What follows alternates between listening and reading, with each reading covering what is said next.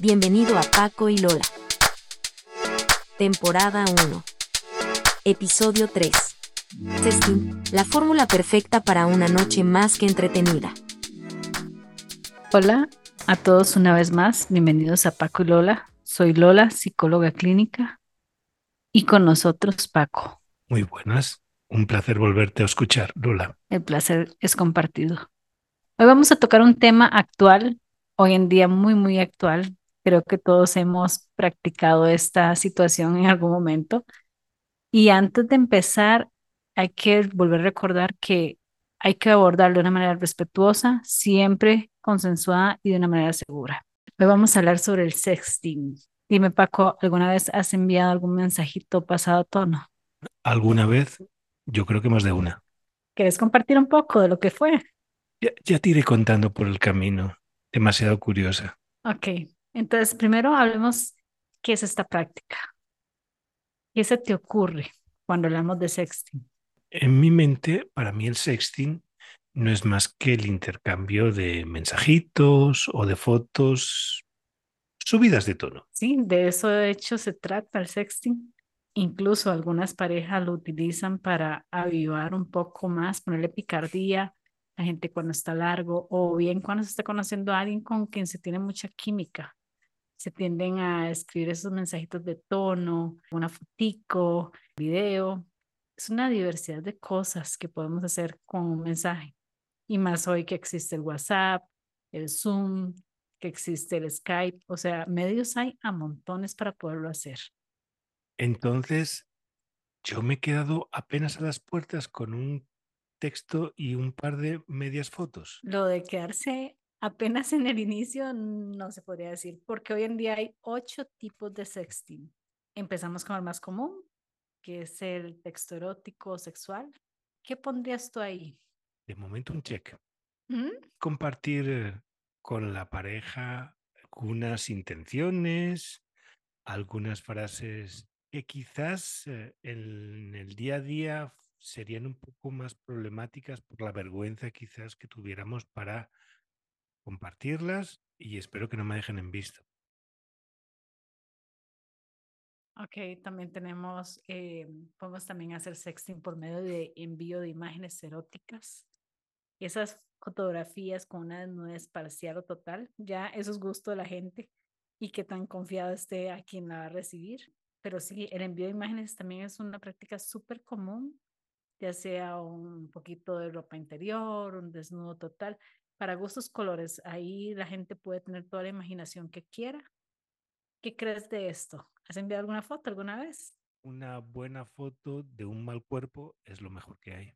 No, y aparte de eso tenemos la libertad de poder editar las fotos, digamos, con la luz, con el ángulo, con, o sea, para, hay que ser creativos. Si uno va a dedicarse a enviar una foto, por favor, buscar un buen ángulo, una buena iluminación.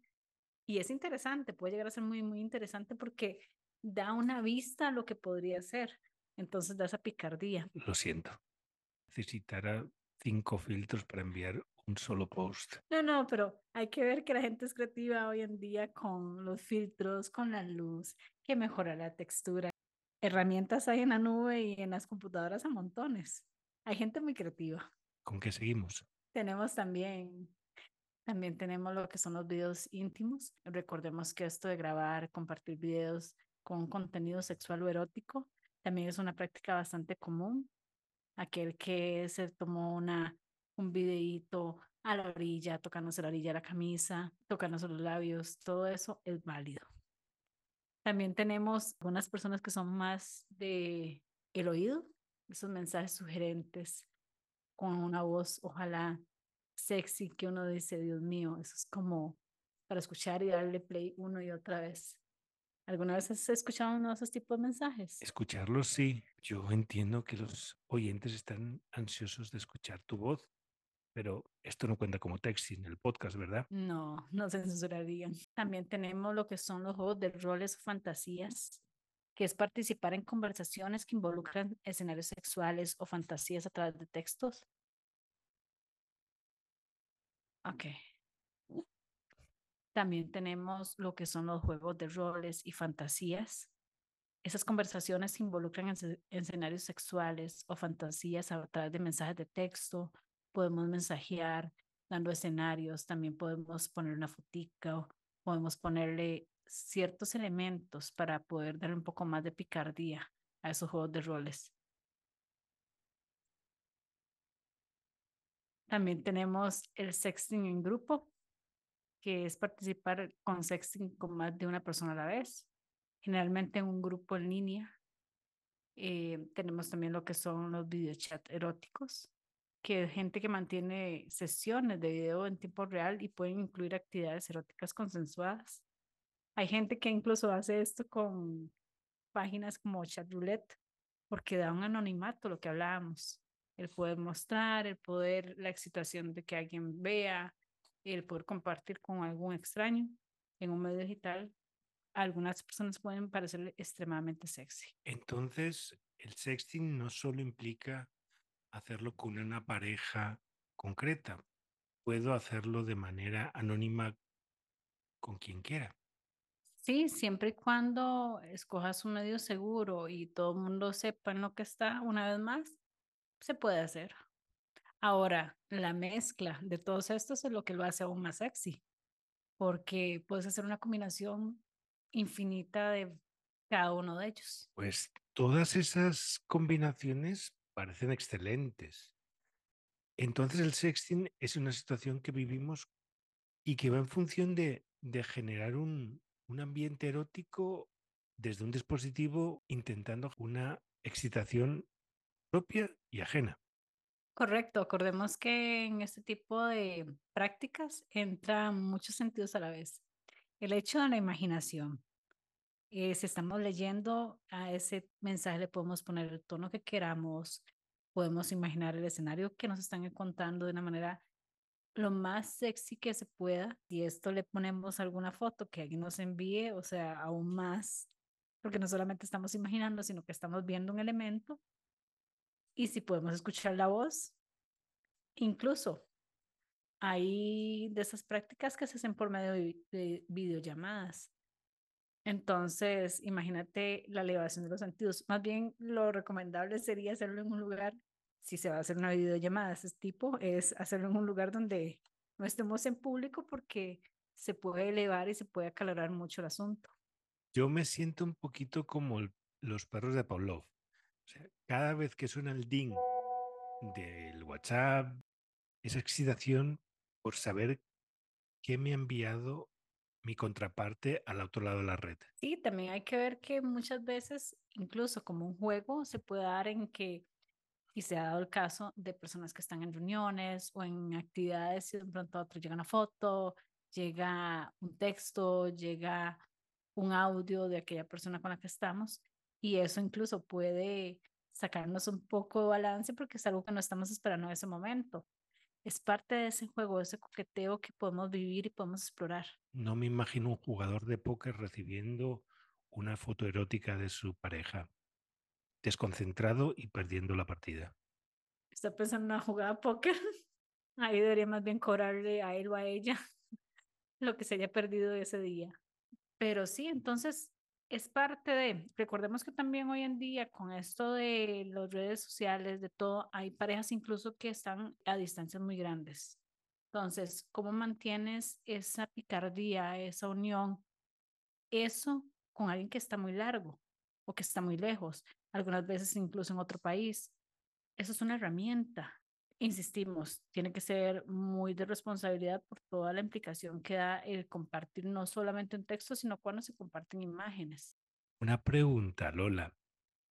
¿Esto puede ser parte del juego normal o de un apartado especial de una pareja? Pregunto. Claro, es parte de todo lo que se puede hacer. Es parte de ese juguete bonito, porque recordemos que hay que ser creativos hay que ser creativos, hay que ponerle picardía a la relación. Y esto puede ser un elemento bastante, bastante útil.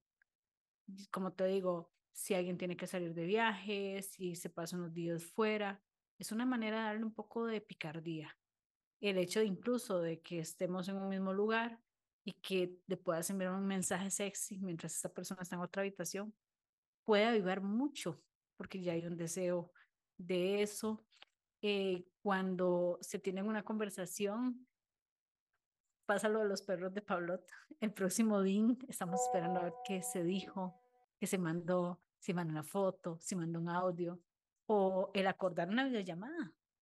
Todo eso sirve para avivar y es muy sano. ¿Y cómo hacemos para tener un sexting seguro?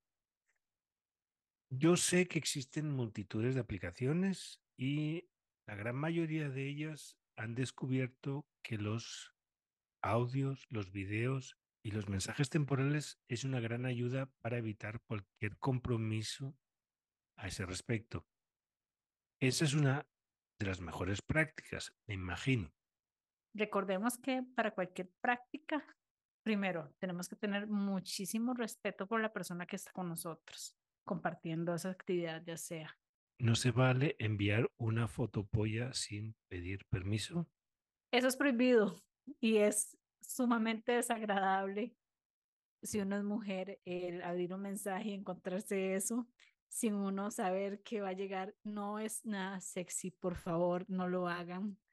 Absténganse en ese tipo de prácticas.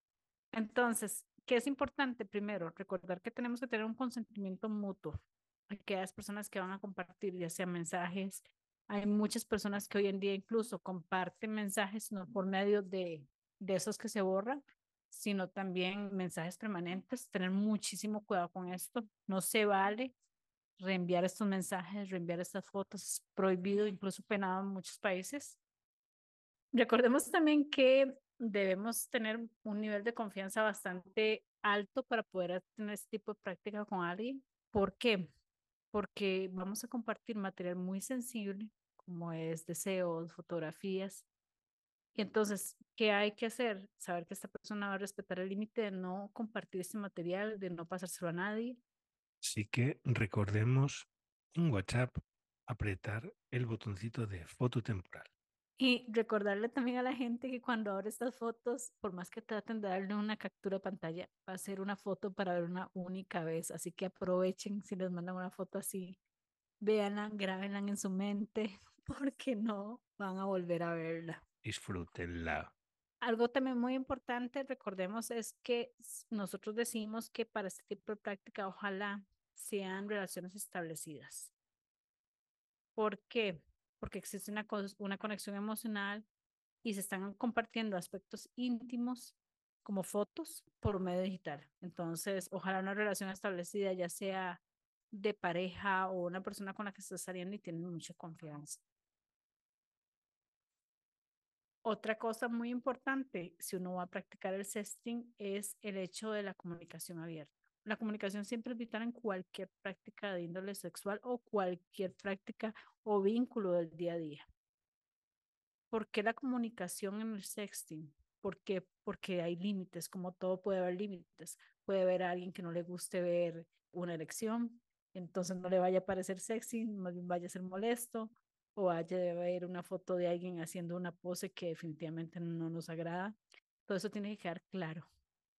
¿Qué es lo más extraño que has recibido en un mensaje de texto, Paco? Lo más extraño que he recibido ha sido el cobro del banco. Con respecto al tema, ¿verdad? No, eh, sinceramente, el tema del sexting lo he tratado siempre con mucho cuidado y mucha precaución. Es algo que siempre es súper agradable, siempre y cuando tengas muchos niveles de confianza con la otra parte y como bien comentas, eh, eh, es una herramienta más que debemos usar a lo largo de las relaciones que tengamos. A veces es una manera de hablar cosas que realmente no se hablan cara a cara. No debemos dejar de usarlo como una herramienta más para compartir con nuestra pareja. Y es que es lo bonito, justamente, eh, la conexión. Por ejemplo, conozco un caso de una pareja que estaba incluso en países diferentes y la chica me contaba que en el momento que él salía a caminar al parque, ella aprovechaba en ese instante hacer una videollamada. El pobre se veía en unas situaciones comprometedoras porque decía, tengo que sentarme, porque me pone demasiado hot el asunto, ¿verdad? Entonces, el tener que sentarse, el poder tranquilizarse y decirle a ella que no enviara ese tipo de mensajes o ese tipo de imágenes o hiciera ese tipo de llamadas mientras él hacía una actividad como correr. Entonces, parte de la diversión. ¿En qué momento, como hablabas ahora, el imaginar a un jugador de póker concentrado? Todo eso es sexy, todo eso es parte de, de la picardía que podemos explotar con este tipo de, de actividad.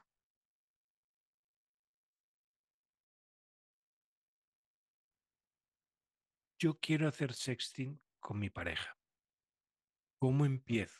Bueno, más bien te devuelvo la pregunta, porque sé que eres más tecnológico que yo en ese aspecto. ¿Qué apps o qué herramientas nos recomendarías? Porque sé que conoces más del tema que yo para llevarlo a cabo. Luego te digo cómo podrían empezar.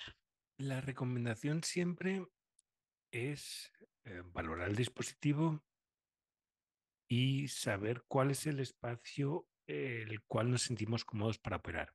Si somos gente de WhatsApp, pues adelante, el WhatsApp puede ser una buena alternativa siempre y cuando usemos las medidas de precaución al respecto.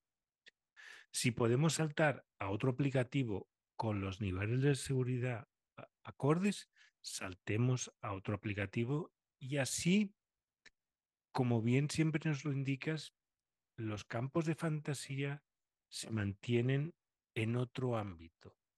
Entrar al Telegram nos va a representar esa sensación de que estamos en el lugar donde sabemos que vamos a recibir ese tipo de mensajes de nuestra pareja. Entonces yo considero que incluso sería más sexy poder tener un canal sensual dedicado con nuestra pareja. Bueno, eso que mencionas es súper un tip. El poder poner una app alternativa donde sepamos que cada vez que esa suena es porque algo nuevo. No es un mensaje de trabajo, no es un mensaje dando quejas de alguien o no es un mensaje de un amigo o una amiga, sino que sabemos exactamente qué vamos a encontrar o qué podemos encontrar ahí. Entonces, lo primero es, como siempre, hablar. Si nosotros vamos a llevar ese tipo de prácticas con nuestra pareja, es simplemente empezar una conversación. Muchas empiezan así, una conversación que empieza a subir de tono y de tono y de tono y de tono. Y cuando nos damos cuenta, estamos deseando, en caso de estar fuera, llegar a casa eh, o termina en alguna otra actividad en solitario mientras la otra persona está al otro lado. Completamente desnudos delante de un teléfono. No sé si suena sexy. Sí. No, no, yo considero que mientras se lee, poco se piensa si uno se vería sexy o no. Es parte de la mente que uno genera, que uno está generando en la imaginación con lo que está recibiendo. Recordemos que el sexting incluso entra en las videollamadas, entra en las llamadas, los audios. Entonces, ¿cuántas personas no hicieron una llamada y empezó a subir de tono? Ojalá con esa persona que nos gustaba, que estaba lejos o que no tenemos la oportunidad de tener cerca. Terminábamos muchos haciendo cosas eh, mientras la otra persona estaba en el teléfono esto ha ido evolucionando con como toda la tecnología. Los que éramos del ambiente de Messenger de Windows, porque eso era lo que había, alguno mandó un diablillo, mandó una imagen, un emoticono que nos parecía en esa época muy sexy. Entonces ha ido evolucionando, como dices. Fueguito, fueguito. Hoy en día el fueguito, el diablito, todo eso ya tiene una connotación asociada y todos lo sabemos. No es lo mismo que le envíen a uno un fueguito y un montón de gotitas de agua, ya más o menos sabemos cómo anda el asunto y sabemos a qué punta. Entonces, es importante la comunicación. Si tenemos una pareja estable, esto incluso puede ser una sorpresa. Nosotros conocemos a la persona con la que estamos, entonces sabemos qué fotos podemos no enviar, qué fotos le puede parecer no sexy, y también podemos ir probando, enviar una foto recién salidos de la ducha, esa foto de ese juego de ropa interior, tal vez salir a comprar algo y mandarla, todo eso juega a favor. El hecho de tener una aplicación alterna para poder llevar este juego me parece bastante sexy y es algo que podríamos tomar en cuenta. Nunca lo había pensado, honestamente, pero sí siento que podría ayudar mucho por el hecho de eso, nosotros tenemos conductas y reconocemos ciertos estímulos. Entonces, el hecho de ojalá tener un timbre diferente para esta aplicación y que suene, que nos emocionemos. Y, o que tal vez estemos en una reunión y escuchamos ese timbre y no diga, no puedo abrirlo, por más que quisiera en este momento abrir esa conversación, tengo que abstenerme hasta un momento en el que pueda abrirla.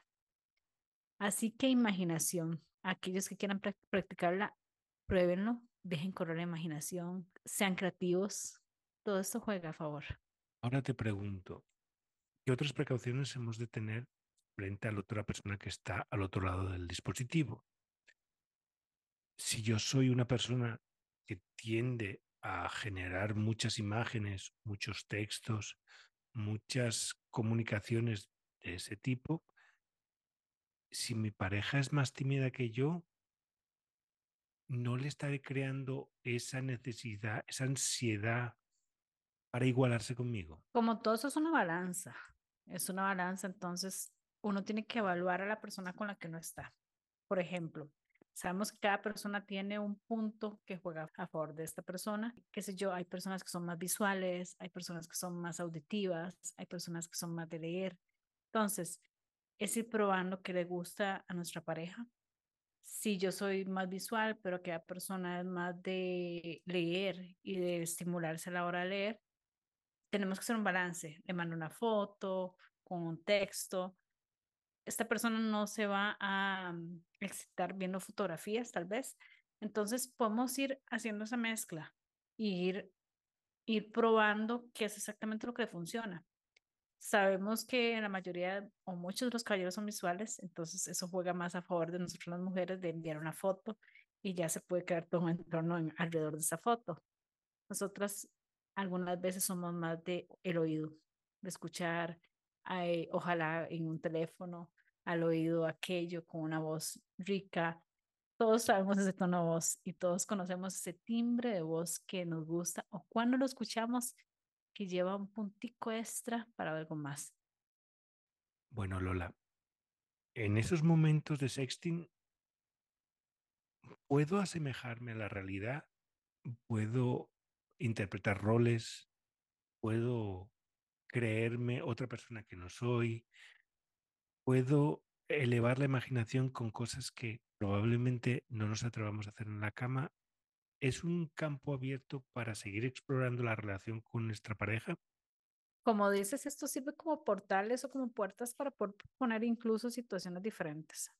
Los juegos de roles son muy ricos, entre parejas se pueden practicar eh, no solamente el juego sexual a la hora de que estamos ahí, sino un juego previo. Los textos aguantan lo que uno quiera ponerle. Entonces es parte de la emoción, el ver qué tanto podemos elevar eh, la relación, que tanto podemos elevar el morbo, que tanto podemos elevar otro tipo de situaciones por mensajes, por fotos, por audios. Y si es nuestra pareja, eh, no es extraño que incluso esto llegue a que hayan otro tipo de actividades como la masturbación cuando las dos personas están largo. O bien el que llegues a casa con un deseo increíble de estar con la persona con la que estás. Y Lola, ¿quién definitivamente no debería practicar el sexting. Ok, recordemos que como es una situación donde va a haber difusión de imágenes, sobre todo muchas personas mandan imágenes, deben abstenerse los menores de edad. ¿Por qué? Porque cuando hay fotos de menores de edad, esto puede entrar en leyes de pornografía infantil. Entonces, cada país se rige de una manera diferente, pero los menores de edad absténganse en esta práctica aquellas personas que también son vulnerables, que pueden ser manipulados o intimidados para participar en este tipo de cosas, eh, personas en relaciones que no son consensuadas, personas con preocupaciones de privacidad, porque recordemos que una vez en la nube cuesta mucho que desaparezca. Personas que tienen alguna condición de salud mental tampoco deberían eh, participar en esto pero todas las demás personas, siempre y cuando sean conscientes y sepan que es una actividad más y no vayan a caer tampoco en un sistema de acoso hacia otras personas o de mandar una fotografía que nadie nos pidió, adelante, ¿por qué no? ¿Por qué no explorarle? ¿Por qué no darle gusto a la persona con la que estamos o a la persona con la que estamos empezando a salir y disfrutarlo? Es una actividad más. a mí no me queda más que darte las inmensas gracias por aclararnos todas estas dudas y por ponernos en un camino de una sexualidad sana y sobre todo responsable. Como siempre, ha sido un gusto el compartir contigo, el compartir un poquitito con nuestros oyentes y esperando el siguiente tema. Muchas gracias, Lola. Gracias a ti.